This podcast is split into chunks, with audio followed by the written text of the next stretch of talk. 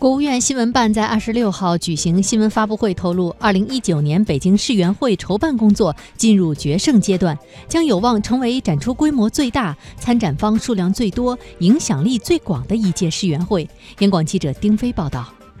二零一九年中国北京世界园艺博览会是继一九九九年昆明世园会和二零一零年上海世博会之后，我国举办的级别最高、规模最大的国际性博览会。北京世园会将于明年四月二十九号到十月七号在北京市延庆区举办，为期一百六十二天。北京市副市长王宏将其称为“长城脚下的世园会”。他透露，目前各项建设顺利进入收官，布展准备全部就绪，双一百招展目标超额完成。已经有一百一十个国际参展者和一百二十多个非官方参展者确认参展。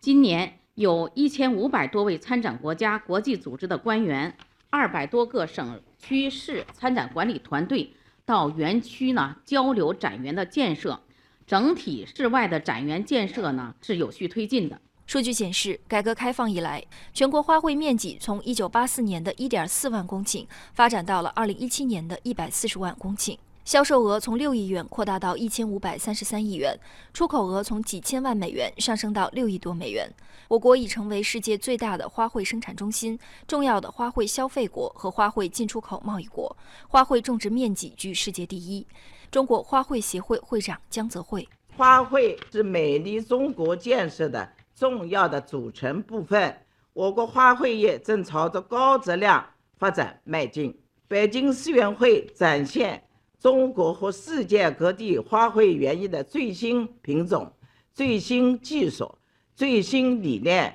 最新成果，是花卉园艺领域向新中国成立七十周年献上的一份厚礼。